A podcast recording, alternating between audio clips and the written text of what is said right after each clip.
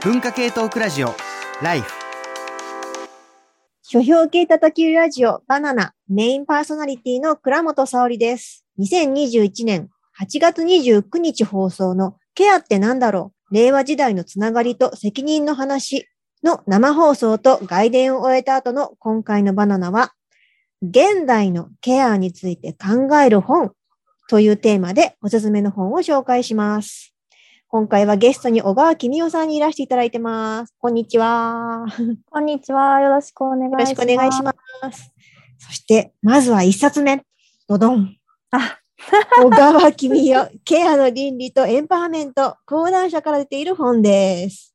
こちら、最近よく耳にするケアという概念。なかなか具体的に理解するのが難しい言葉でもあると思うんですが、例えば、新自由主義的な文化のように、個が自立するっていうことを重んじる価値観が多数派になってしまうと、関係性を結ぶとか、それによって相互に助け合うといった価値観がどうしてもないがしろにされがちですよね。この兆候に待ったおかけ、ケアや共感の価値を再評価するべく、文学の領域から迫ってみようという画期的な論考がこちらです。ありがとうございます。こちら、こう、バージニア・ウルフやジョン・キーツ、オスカー・ワイルドといった海外の文学のみならず、三島由紀夫や田和田陽子さん、恩裕十さん、平野啓一郎さんなど、日本の多様な作品の分析も通じて、ケアすることの豊かな意味を解き明かしていきますと。こう新型ウイルスの、こう新型コロナウイルスの影響で、誰もが他者に依存することってもう避けられなくなった時代だと思うんですよね。こうケアなしには生きられないことっていうのが改めて認識されるようになった今、ぜひ読んでほしい一冊です。よろしくお願いします。はい、よろしくお願いします。著者の小川さん、読みどころありますか？いや、もう本当に文学が苦手っていう人は、こういう身近な問題とか、もうね、ケア、ケアがないがしろにされてるとか、そういう問題に腹を立てている人ほど、これを手に取っていただければ、あ、意外と文学って私たちみんなのこと書いてるんじゃないのっていうね、感覚を持ってもらえるんじゃないかなと思います。ので、うんぜひぜひ、はい、読んでいただけたら嬉しいです。では、2冊目。和尾石黒、クララとお日様です。土屋正夫さんの役で早川書房から出ている本です。では、後で小川さんにもこうぜひコメントいただきたいんですけれども、舞台は近未来の世界で、裕福な裕福な子供たちには人工親友、アーティフィシャルフレンドですよね、と呼ばれる人工のロボットを買い与えられるんですよね。で、この AF というのは人工親友ですね。子供たちの孤独をケアする存在として生み出されていると。でもそこにはケアの倫理にとって重要であるはずのこの対等あるいは水平という関係性が最初から前提とされていない危うさも含まれてるんですよね。でこの人工親友である AF であるこう主人公クララも自分のお友達でこう体の弱い少女、ジョージという人間の少女を一心に慕うんですけれども、そこには人間とロボットの違いがあり、さらに言えば、苛烈な合理的、合理的能力主義と動かしがたい階級社会というのが背景にあると。和尾石黒という作家は、こう映像化もされた私を話さないでというのが、うん。まず先にお声深ぶっていう人が多いと思うんですけれども、この作品を含めて、実は石黒作品って、平等でない世界でケア労働に従事する存在っていうのが一つのキーパーソンになってるんですよね、小川さん。そうですね。まあだからその私は話さないでで言うと、まああのキャシーっていうそのケアラーがまあ主人公であるわけですけれども、結局まあ大人になるまでっていうか、こうまだ幼い頃にはまあ教えられていなかった自分の存在、自分の自分がいつか臓器を全部こう人間に明け渡さないといけない存在であるということを知らずに育って、でも最後の最後までケアラーとして、えーまあ、生き抜くっていうところで言うと、クララとお日様のクララとすごく重なってくるんですよね。だから、クララなんかも結局、あの、えー人間の友達として開発されてるわけで、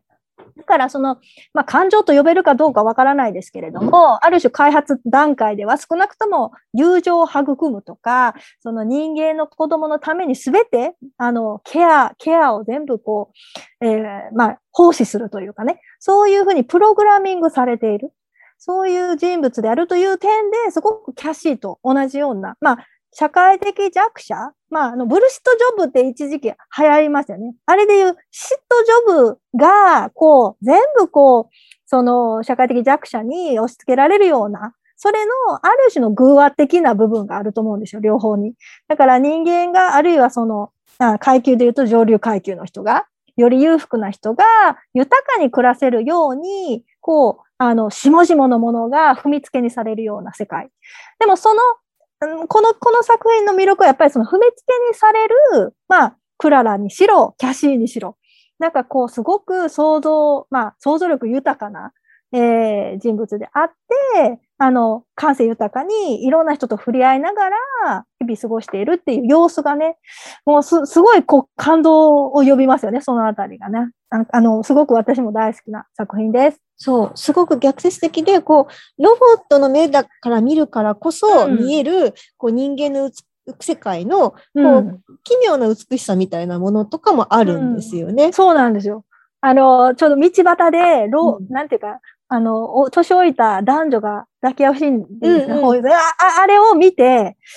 なんて、なんてす素晴らしいんだっていうね、感動するクララのこう心境とか、寄り添うと、あ、人間にもすごい素敵なところただ、彼女がこうね、売られて、その、うん、ね、アーティフィシャルフレンドとして、女児の友達となってからはいろいろなこう暴力とかも見せつけられたりとか、うん、自分もその被害者になりうる状況もあったり、なかなかやっぱり人間社会って難しいなっていう、うん、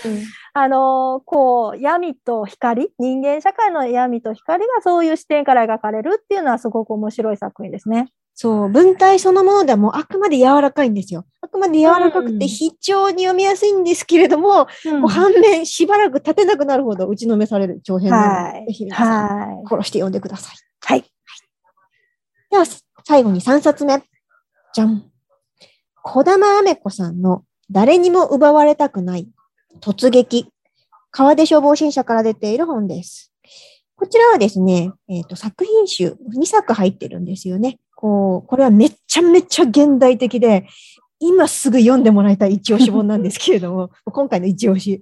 こう作者の小玉あめ子さんは作詞家として活躍されている方で、タイトルの通り、誰にも奪われたくないっていう中編と、突撃っていう中編の2作が収録されているんですけれども、この2作は、ある意味でネガとポジ、つまり A 面と B 面の関係に当たるんです。こう、誰にも奪われたくないの方は、銀行員として働きながら、作曲の仕事をしている女性とアイドル女性の繊細で微妙な関係性から、ケアの現在地っていうものが浮かび上がってくる。そういう仕掛けになっている一方、突撃の方は、